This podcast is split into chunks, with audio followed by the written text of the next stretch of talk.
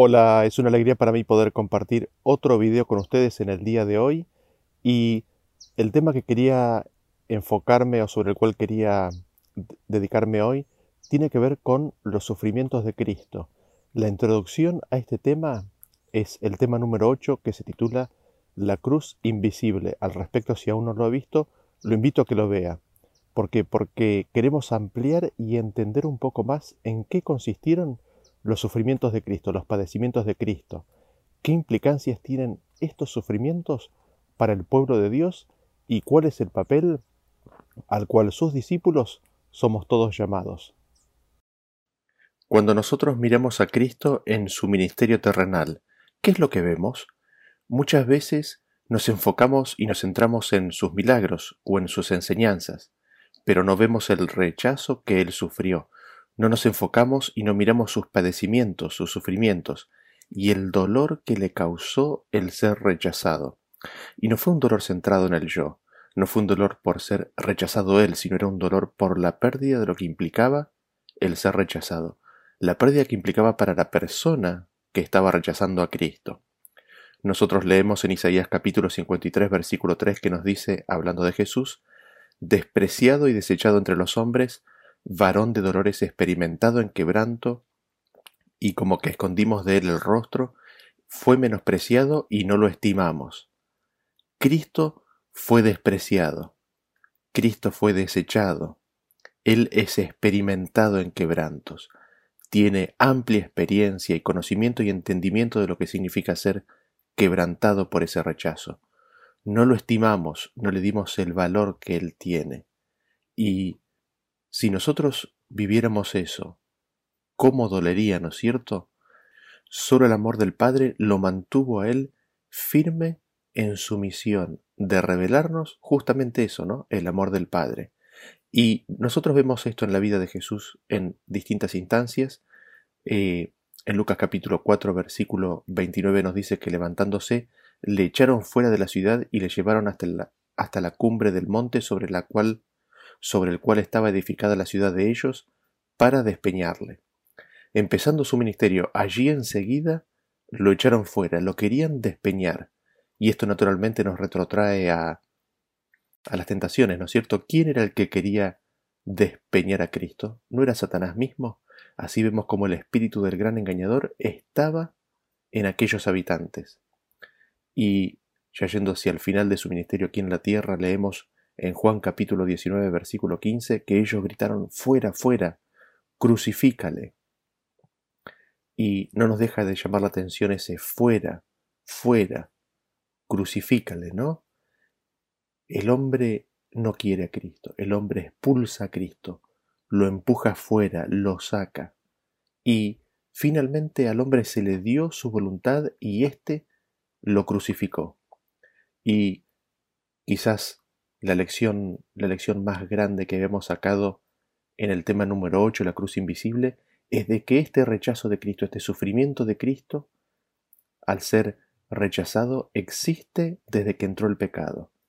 Desde que Adán y Eva rechazaron la palabra de Dios, la agonía y los sufrimientos de Cristo por ser expulsado de sus corazones es constante. Y en ese sentido me gustaría comparar el dolor y la angustia provocada por este rechazo que Cristo sufre desde el pecado con la angustia y el rechazo que sufre una persona que es rechazada por aquel a quien ama o por aquella a quien ama.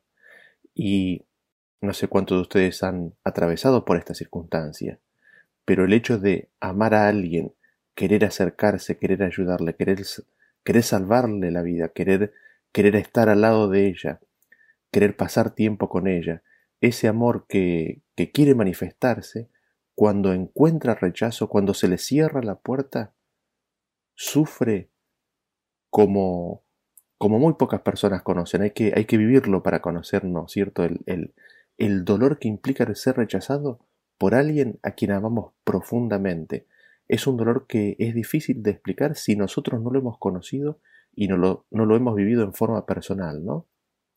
Y respecto de esto, lo que quisiera decir es que ese es el dolor que Cristo sufre desde que su palabra fue rechazada. solo que en Él está mucho más agravado porque, porque Él es puro y santo y nosotros somos pecadores, nosotros somos malos por naturaleza, nuestro corazón está endurecido. Sin embargo, Él es puro, noble, santo, inocente, sin mancha, inmaculado, con lo cual sus sentimientos están mucho más afinados, están mucho más eh, eh, sensibles a, a, lo que sucede, ¿no es cierto?, en, en su interacción con cada ser vivo de este planeta.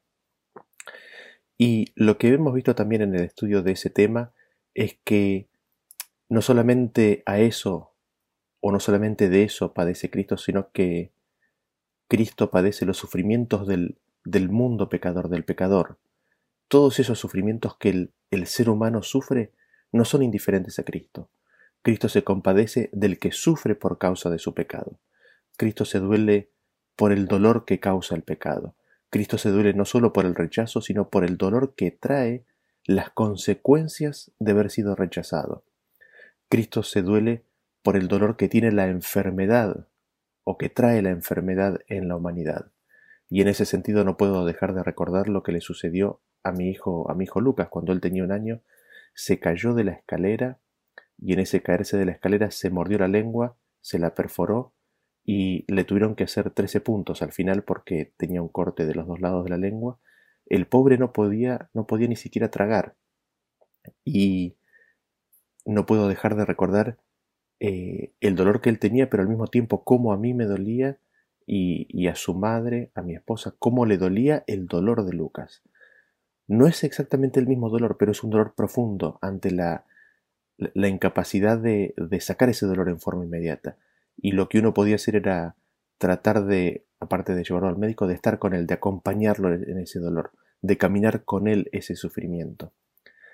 Así, pero en una mayor escala, en una mucho mayor medida, Cristo se duele, se conmueve por los dolores que atraviesa cada ser humano de este planeta. Así nosotros vemos que la cruz viene a ser un símbolo de los sufrimientos de Cristo al ser rechazado. La cruz es un símbolo de los sufrimientos de Cristo al ver sufrir a la humanidad.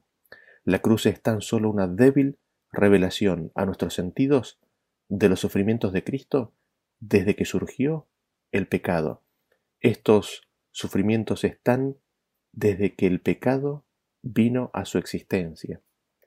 Y nosotros por eso leemos en el libro de Hebreos capítulo 6 versículo 4 que dice que es imposible que los que una vez fueron iluminados y gustaron del don celestial y fueron hechos partícipes del Espíritu Santo, y siguieron el 6, y recayeron, sean otra vez renovados para arrepentimiento, crucificando de nuevo para sí mismos al Hijo de Dios y exponiéndole a vituperio. Este versículo ya lo habíamos analizado en detalle, con lo cual no lo haremos aquí, pero vemos que cada pecado que nosotros cometemos, cada desviación de lo que es justo y verdadero, es un clavo al corazón de Cristo nuestro rechazo, nuestro pecado, nuestro dolor, nuestra dureza, le duele a Cristo y lo crucifica. Y dentro de esto que venimos desarrollando, habría un aspecto más que me gustaría destacar. Cristo es la imagen perfecta del Padre. Lo que nosotros vemos en Cristo es lo que ocurre en el Padre. Los sufrimientos de Cristo son una manifestación de lo que vive y atraviesa el Padre. Y este sufrimiento de Cristo, este sufrimiento del Padre, nosotros lo vimos en el tema número 8 claramente enseñado en el Antiguo Testamento y en el Nuevo Testamento también, ¿no? Jueces capítulo 10, versículo 16 nos dice, y quitaron de entre sí los dioses ajenos y sirvieron a Jehová, y él fue angustiado a causa de la aflicción de Israel. Este versículo nos dice que el pueblo de Israel se fue tras dioses ajenos. ¿Quiénes fueron los que se fueron? Ellos fueron los que se fueron. Él los tuvo que dejar, ir, libres. Ellos eligieron eso y Dios los deja, y Dios los llama. Pero al ellos irse y desechar a Dios, Dios no los puede proteger más. Dios no los puede cuidar más. Y aquí es donde vienen los sufrimientos, aquí es donde viene el dolor. Y a Cristo, a Dios le duele lo que ellos viven. Dios es afligido en todas las angustias que sobrevienen al pueblo. En Isaías 63:15 dice, mira desde el cielo y contempla desde tu santa y gloriosa morada. ¿Dónde está tu celo y tu poder, la conmoción de tus entrañas y tus piedades para conmigo? Se han estrechado. Pero tú eres nuestro Padre, si bien Abraham nos ignora e Israel no nos conoce. Tú, oh Jehová, eres nuestro Padre, nuestro Redentor perpetuo es tu nombre. El profeta, hallándose en esa situación difícil, pregunta, inquiere de Dios al ver a su pueblo desparramado. ¿Dónde está tu celo? El profeta se pregunta, ¿dónde está tu conmoción de las entrañas? Es que Dios las tiene, Dios tiene esa conmoción de sus partes interiores. Dios se conmueve y se conmociona hasta sus mismas entrañas cuando el hombre atraviesa situaciones difíciles, cuando el hombre sufre. Dios se conmueve y se conmociona hasta sus mismas entrañas ante el dolor, el sufrimiento y el rechazo del hombre. Así nos dice el texto de Jeremías capítulo 31 versículo 20 en adelante. ¿No es Efraín hijo precioso para mí? ¿No es un niño en quien me deleito? Pues desde que hablé de él me he acordado de él constantemente. Por eso mis entrañas se conmovieron por él. Ciertamente tendré de él misericordia, dice Jehová. Las entrañas, el corazón mismo de Dios se conmueve por Efraín. Y acá nosotros de este versículo podemos eh, sacar varios puntos, ¿no? El pueblo de Dios y la humanidad entera son, somos como niños ante Dios. Y el deleite, el gozo, la alegría de Dios está en que la humanidad le escuche, le acepte, le siga. Cristo vino a revelar esto cuando su Padre le dijo, Este es mi Hijo amado en quien tengo contentamiento. Esto que el Padre le dijo al Hijo es una revelación del corazón del Padre a la humanidad y lo vemos revelado aquí en este versículo. La alegría y la felicidad de la humanidad es la alegría y la felicidad de Dios, así como ocurre entre padres e hijos en la humanidad, ¿no?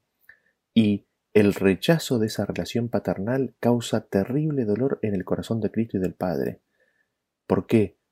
Porque somos su contentamiento, somos su alegría, Noten ustedes que el versículo dice, me he acordado de él constantemente. Estamos en su consideración, estamos en su pensamiento en forma constante. Y el dolor y el sufrimiento en la humanidad causa terrible dolor en el corazón de Cristo, causa terrible conmoción en el corazón del Padre. El ser entero de Dios se conmueve ante la situación de la humanidad. Por esto después diría ante otra instancia, en Oseas capítulo 11, versículo 8, ¿Cómo podré abandonarte, oh Efraín? ¿Te entregaré yo, Israel? ¿Cómo podré yo hacerte como Adma o ponerte como a Mi corazón se conmueve dentro de mí, se inflama toda mi compasión. Nos dice que el corazón de Dios se inflama, se conmueve todo ante la, ante la perspectiva de tener que entregar a Efraín. ¿Entregar a quién? entregar a sus enemigos, entregar al acusador de los hermanos. ¿Entregar cómo? Los entrega abandonándolos, como dice ahí el versículo. ¿Y por qué habría de abandonarlos? Los abandona porque a él lo echan, como hemos visto en la vida de Cristo. ¿Y con qué se compara este evento de abandonar, de entregar? Se lo compara con la destrucción ocurrida en Adma, en Seboín, en Sodoma, en Gomorra. Ahí vemos qué es lo que ocurrió en ese evento. Dios los tuvo que dejar, los tuvo que abandonar porque fue expulsado del corazón de ellos. Pero esto, lo que sucedió en la destrucción de estas ciudades, así como también en la historia de Israel, no le es liviano a Dios. Su corazón se conmueve, se inflama de compasión todo su ser. Y leemos en Jeremías capítulo 4, versículo 19, que dice, Mis entrañas, mis entrañas, me duelen las fibras de mi corazón, mi corazón se agita dentro de mí. No callaré, porque sonido de trompeta has oído, oh alma mía, pregón de guerra. Quebrantamiento sobre quebrantamiento es anunciado porque toda la tierra es destruida. De repente son destruidas mis tiendas, en un momento mis cortinas. ¿Hasta cuándo he de ver bandera y he de oír sonido de trompeta? Porque mi pueblo es necio, no me conocieron, son hijos ignorantes, y no son entendidos, sabios para hacer el mal, pero hacer el bien no supieron. El ser entero del Padre y del Hijo se conmueven al ver lo que el hombre elijo. Noten que este versículo tiene una aplicación directa histórica, pero principalmente está hablando de lo que debe ocurrir en el tiempo del fin. Y a Dios le duele, se sacude entero su ser, le conmociona lo que está a punto de suceder. ¿Por qué? Porque se viene destrucción, porque se viene guerra. ¿Qué es esto sino que entre los hermanos se pelean, sino que entre las naciones se aniquilan mutuamente? Su corazón, sus entrañas se agitan, se sacuden por la emoción, se conmociona su ser entero de dolor por lo que el hombre se hace a sí mismo. Y lo que, lo que destacamos también de este versículo que nos dice es que su pueblo, es decir, nosotros, somos necios, somos sabios para hacer el mal, pero totalmente ignorantes respecto de lo que es bueno. Vean cómo se describe los sentimientos de Dios en Lamentaciones capítulo 2 versículo 11 que dice, Mis ojos desfallecieron de lágrimas, se conmovieron mis entrañas, mi hígado se derramó por tierra a causa del quebrantamiento de la hija de mi pueblo, cuando desfallecía el niño y el que mamaba en las plazas de la ciudad. Dios sufre y se conmueve por lo que le sucedía a su pueblo, se conmueve y le sucedía al ver el sufrimiento de los niños, a ver el sufrimiento de aquel del que mamaba. Dice que sus ojos desfallecían de lágrimas. ¿Se imaginan a los ojos de Dios desfallecer de lágrimas? Esos ojos terminaban enrojecidos, cerrados, cansados de llorar, conmovidas las entrañas, su hígado derramado por tierra. ¿Por qué? Por lo que le estaba sucediendo al pueblo de Dios, por lo que le estaba sucediendo al pueblo al elegir expulsarlo de su vida. Así vemos que todo lo siente Cristo, todo lo siente el Padre, y nosotros nos podríamos sentir tentados a creer que estos sentimientos son solamente por su pueblo, pero no es así. Por cada ser humano de este planeta, nuestro Padre Celestial y su Hijo se conmueven. El Padre y el Hijo por cada ser humano en este planeta tienen su atención puesta. Por cada uno de ellos miran y piensan constantemente. Por cada uno de ellos, su corazón y sus entrañas se conmueven. Vean lo que dice este versículo. En Isaías capítulo 16, versículo 6 en adelante dice así. Hemos oído la soberbia de Moab. Muy grandes son, sus, son su soberbia, su arrogancia y su altivez, pero sus mentiras no serán firmes. Por tanto, aullará Moab, todo él aullará gemiréis en gran manera batidos por las tortas de uvas de Kir Haraset, porque los campos de Esbón fueron talados y las vides de Sibma, señores de naciones pisotearon sus generosos sarmientos, habían llegado hasta Jaser, y se habían extendido por el desierto, se extendieron sus plantas, pasaron el mar.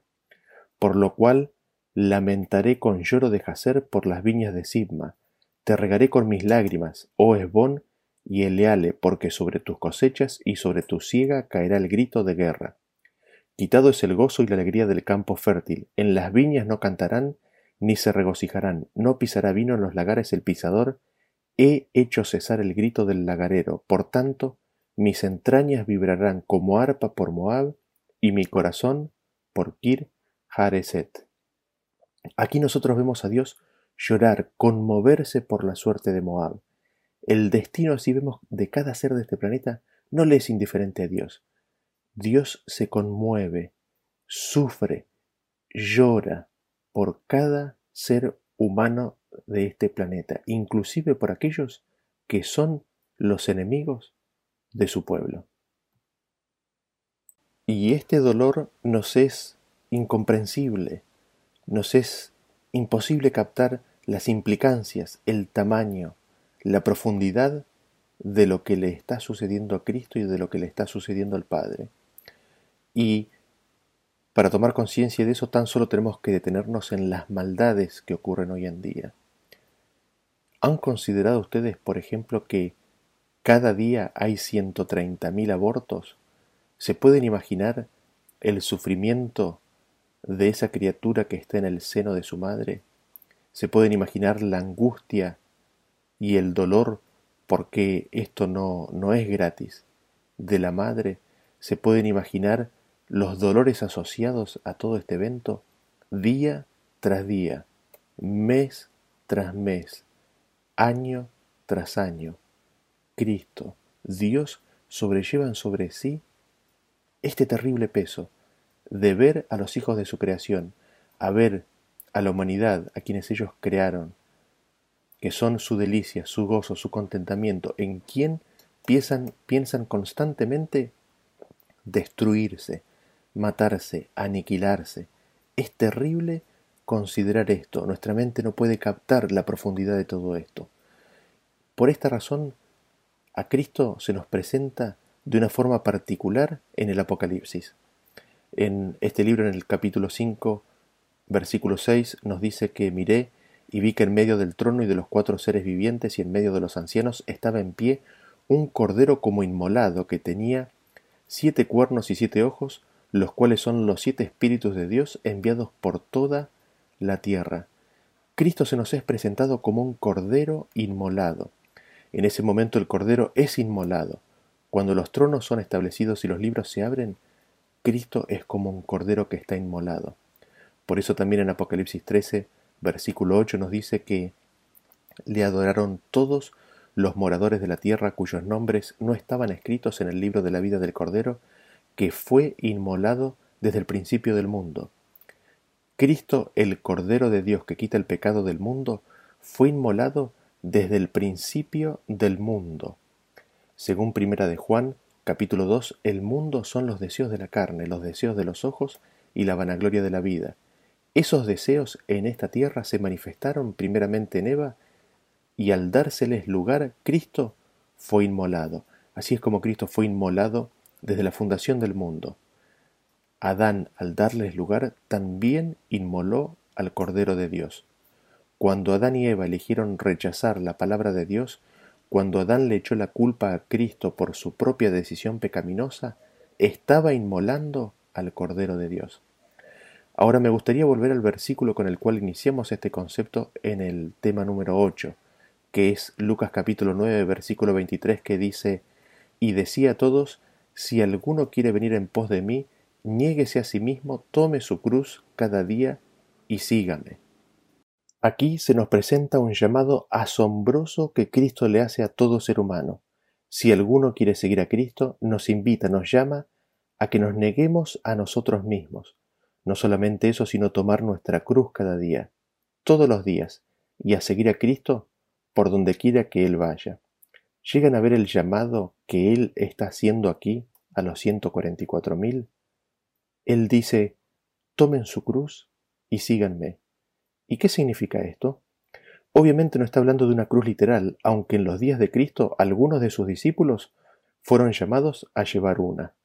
Ahí mismo está definido lo que significa tomar la cruz. Significa negarse a uno mismo. En el contexto de este versículo, implica el ser rechazado por el liderazgo religioso o espiritual. Implica ser rechazado por los hermanos. Implica ser rechazado por el mundo. ¿A qué somos invitados por Cristo entonces cuando nos dice que tomemos nuestra cruz? Cuando Cristo nos invita a tomar nuestra cruz, nos invita a recibir su amor por los demás, que Él tiene, a recibir ese amor en nuestras vidas y a amar a los demás con el amor con el cual Él nos ama. Nos invita a dolernos en sus dolores, nos invita a acompañarlos en sus penurias, nos invita a acercarnos a ellos en palabras de aliento nos invita a compadecernos en sus dolencias, pero quizás en primer lugar o en una forma más relevante, somos invitados a compartir su palabra. Al recibir su amor somos invitados a ser sus discípulos y, porque el discípulo no es mayor que su maestro, también a recibir el rechazo que el maestro recibe, también a sufrir el oprobio y el vituperio que el maestro recibe. Somos invitados a llevar la cruz, es decir, somos invitados a caminar el camino que Cristo camina. Somos invitados a ser vituperiados, somos invitados a llevar la cruz del rechazo, a llevar la cruz de que te cierran la puerta y a pesar de eso, de bendecir.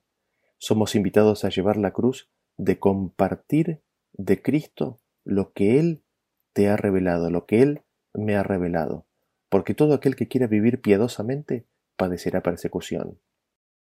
Noten ustedes cómo Pablo describe esto.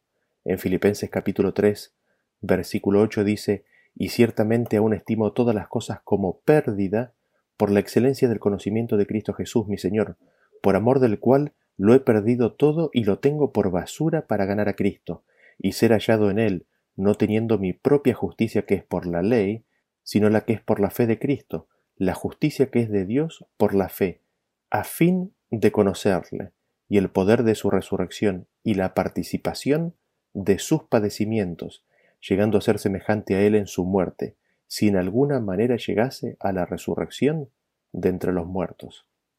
La visión de Cristo que Pablo tenía era tan sublime, tan gloriosa, que buscaba, anhelaba el conocimiento de Cristo. Este conocimiento de Cristo implicaba conocer su amor, porque dice, por amor de Cristo, considero a todo por perdido, lo tengo por basura, con tal de tener todo de Cristo. Y este ganar a Cristo, este conocer y recibir todo de Cristo, implicaba el privilegio de participar en los padecimientos de Cristo. Así como Cristo había sido vituperiado, expulsado fuera, despreciado y desechado, así por amor de Cristo, Pablo, gozoso, daba todo por basura, daba todo por perdido, con tal de conocer y participar en estos padecimientos de Cristo. Y Pablo veía un propósito en los padecimientos, no solamente para alcanzar al perdido, sino también por otra causa y por otra razón. La encontramos en 2 Corintios capítulo 1, versículo 3, que dice así: Bendito sea el Dios y Padre de nuestro Señor Jesucristo, Padre de misericordias y Dios de toda consolación, el cual nos consuela en todas nuestras tribulaciones, para que también podamos nosotros consolar a los que están en cualquier tribulación, por medio de la consolación con que nosotros somos consolados por Dios. Porque de la manera en que abundan en nosotros las aflicciones de Cristo, así abunda también por el mismo Cristo nuestra consolación. Así vemos que las aflicciones y las tribulaciones traen el consuelo de Dios, y es el consuelo recibido de Dios el que puede ser dado a aquellos que atraviesan las mismas circunstancias. El apóstol Pedro también toca este tema y lo leemos en Primera de Pedro capítulo 4 versículo 12 que dice dice así, ¿no? Amados, no os sorprendáis del fuego de prueba que os ha sobrevenido como si alguna cosa extraña os aconteciese, sino gozaos por cuanto sois participantes de los padecimientos de Cristo, para que también en la revelación de su gloria os gocéis con gran alegría si sois vituperiados por el nombre de Cristo, sois bienaventurados, porque el glorioso Espíritu de Dios reposa sobre vosotros. Ciertamente de parte de ellos Él es blasfemado, pero por vosotros es glorificado.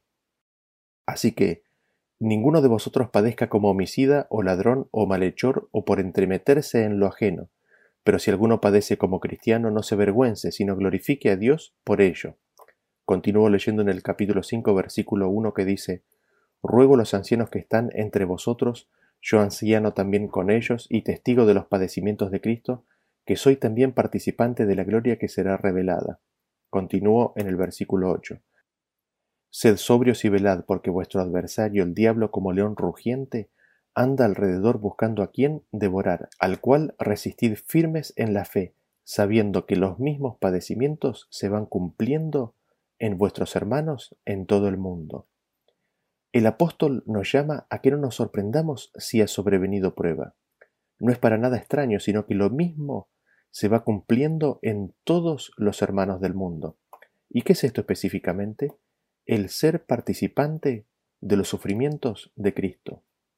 Aceptar el llamado de Cristo implica el ser participante de los padecimientos de Cristo, y se nos llama a que nos gocemos en esto, a que nos regocijemos en la posibilidad de compartir con Cristo lo que Él hizo por mí. Y el regocijarnos en participar de sus padecimientos nos abre la puerta a que nos regocijemos y alegremos con gran alegría en la revelación de su gloria. Al ser vituperados por el nombre de Cristo, por su carácter, por su forma de ser, somos bienaventurados. ¿Por qué? porque ahí podemos tomar conocimiento de que el Espíritu Santo reposa sobre nosotros. Noten ustedes qué, impresionante y notable, qué gloriosa confirmación podemos obtener de esto. La evidencia de que el Espíritu de Dios está sobre nosotros se obtiene cuando somos vituperados por causa del nombre de Jesús, por manifestar su forma de ser, por manifestar su carácter, ese carácter que nosotros venimos desarrollando en esta serie. Este versículo nos dice que Cristo es blasfemado por ellos. ¿Cómo es blasfemado?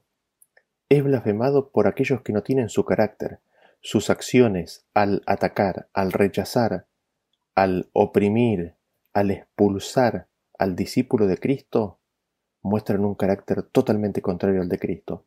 Y al hacer eso, blasfeman su nombre. Sin embargo, al mismo tiempo que eso ocurre, si nosotros padecemos por Cristo, en el nombre de Cristo, en su carácter, en su forma de ser, lo estamos glorificando. Qué hermoso, ¿no es cierto? Qué, qué, interesante y qué hermoso cómo se nos revela la forma en la cual el ser humano puede glorificar a Cristo. Así también empezamos nosotros a entender cómo es el proceso en el cual el, el, el Hijo glorificó al Padre. Podemos ver y entender entonces cómo se glorifica a Dios y cómo se glorifica a Cristo. ¿Queremos glorificar a Cristo? Tomemos la cruz y sigámoslo. Compartamos su palabra, compartamos, vivamos su vida, demos a conocer su palabra, demos a conocer su carácter en nuestra vida. Y cuando venga rechazo, cuando venga expulsión, vivirlo en la manera en que Cristo lo vivió. De esa forma, al sobrellevar el rechazo y el oprobio en el nombre de Cristo de la forma en la cual Cristo lo sobrellevó, glorificaremos, le daremos gloria a Cristo y le daremos gloria al Padre. Cristo en Juan capítulo 17 al finalizar su ministerio, en la oración que hace en Getsemaní dice, Yo te he glorificado. Cristo venía sufriendo el rechazo del pueblo de Israel por tres años y medio casi ya. Y en ese rechazo en la forma en la cual Cristo lo vivió y lo, y lo sobrellevó, estaba glorificando al Padre. Así vemos cómo este versículo nos da una llave para nosotros poder glorificar a Dios, poder glorificar a Cristo. Lo otro que quisiera destacar de este versículo es que al ser participantes de los sufrimientos de Cristo, también somos y seremos participantes de la gloria que posteriormente será revelada. Esto es hermoso. ¿Por qué? Porque nos dice que ese carácter, esa perfección de carácter que es manifestada en el amor de Dios por nosotros, en Cristo nos será totalmente nuestra para siempre. Y al respecto me gustaría sumar un versículo del contexto que dice así, se encuentra en 1 de Pedro capítulo 4 versículo 1 y dice, Pues que Cristo ha padecido por nosotros en la carne, vosotros también estad armados del mismo pensamiento que el que ha padecido en la carne cesó de pecado, para que ya el tiempo que queda en carne viva no a las concupiscencias de los hombres, sino a la voluntad de Dios. Reina Valera versión 1909. El versículo nos dice que dado que Cristo ha padecido estando aquí, armémonos nosotros del mismo pensamiento. ¿Qué pensamiento? Que así como Cristo padeció por nosotros, nosotros también pensemos entonces en padecer por Cristo, por el amor de Cristo, de tomar la cruz y de llevarla por amor a los que nos rodean. ¿Y qué es lo que sucede con el que ha padecido en la carne? ¿Qué sucede con el que toma su cruz cada día y la lleva con Cristo? El versículo es claro, dice, cesó de pecar. Aquí tenemos el secreto de la vida en Cristo. Aquí tenemos el secreto de cómo vivir la vida de Cristo. Aquí tenemos el secreto de lo que lleva al hombre a cesar de pecar. ¿En qué consiste esto? En seguirlo a Él, en dejar de satisfacer al yo, en dejar de cuidar al yo, en dejar de cuidar y proteger al nombre y el qué dirán, el recibir en nuestras propias manos la obra que Cristo nos quiere dar, en tomar, recibir su palabra, su vida y vivirla independientemente del que dirán, independientemente de la oposición que pueda esto generar. El cesar de pecar viene como una consecuencia de tomar la cruz y seguir a Cristo donde quiera que vaya cada día y ser participante de sus sufrimientos, de recibir su amor y sufrir por el dolor de los otros, sufrir el dolor de los otros. Consiste en recibir el amor de Cristo, recibir el amor de Dios y sufrir el rechazo que los otros hacen de su palabra, hacen de la vida de Cristo. El cesar de pecar viene al nosotros ser participantes de esos sufrimientos de Cristo causados por el dolor que trae el conocer lo que trae el rechazo de la palabra de Dios. Y nosotros volvemos a la vida de Cristo. En Mateo capítulo 27 versículo 32 dice, cuando salían, hallaron a un hombre de Sirene que se llamaba Simón, a éste obligaron a que llevase la cruz. ¿Qué es lo que vemos en este versículo? Cristo, doblegado por el peso de la cruz, cae a tierra. El peso de los pecados de la humanidad sobre él es muy pesado y no lo soporta, no lo puede aguantar y cae sobre tierra. No puede llevar la cruz y queda en tierra. Y hay un hombre caminando por allí, al cual viéndolo los soldados romanos lo obligan a llevar la cruz de Cristo. Y te hago la siguiente pregunta. ¿Se han imaginado ustedes alguna vez en esa escena? ¿Se han visto? ¿Se han pensado ustedes en ese momento? ¿Y qué papel jugaban? ¿Se imaginaron alguna vez estar en el papel de Simón de Sirene? ¡Qué privilegio! ¡Qué honor!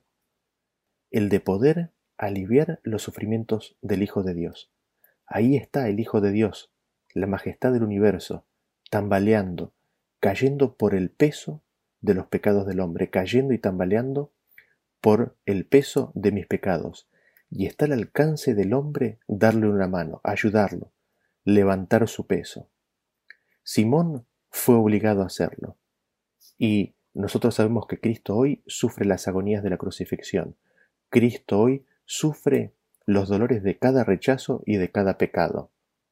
Cada rechazo, cada pecado, cada dolor, cada desviación le duelen en el corazón y le provocan lágrimas. La maldad en la tierra es mucha.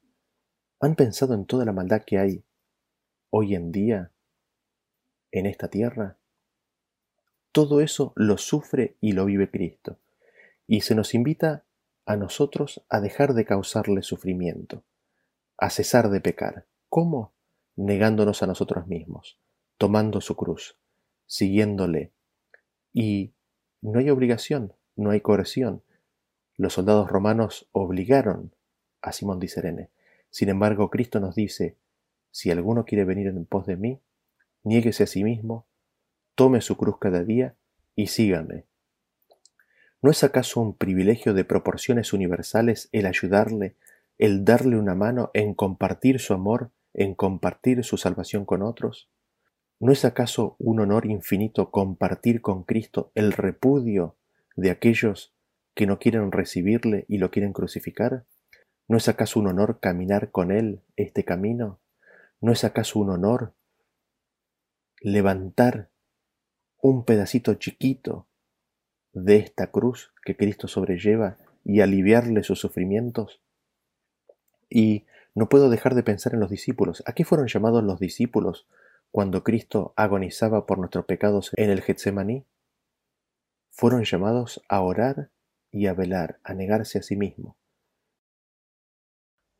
Es mi deseo y mi oración de que nos despertemos del sueño, de que tomemos conciencia del tiempo y tomemos conciencia de lo que está ocurriendo, que tomemos conciencia de los sufrimientos y de los padecimientos de Cristo, de Dios y de que nos sumemos a Él en oración por la salvación nuestra y por la salvación de los que nos rodean, de que nos sumemos a Él y así como Él se niega a sí mismo, sobrellevando su cruz, que es el llamar y llamar y llamar a aquellos que aún le rechazan, que nosotros también nos sumemos en esa obra de compartir la palabra de Cristo, de vivir el carácter de Cristo, de vivir el nombre de Cristo, de manifestarlo a Él tal cual es, y así le aliviemos a Cristo su padecimiento. Que Dios nos ayude, que Dios nos bendiga y que nos dé su gracia. Ese es mi deseo para cada uno de nosotros. Gracias por escuchar y nos vemos en el próximo tema. Hasta luego.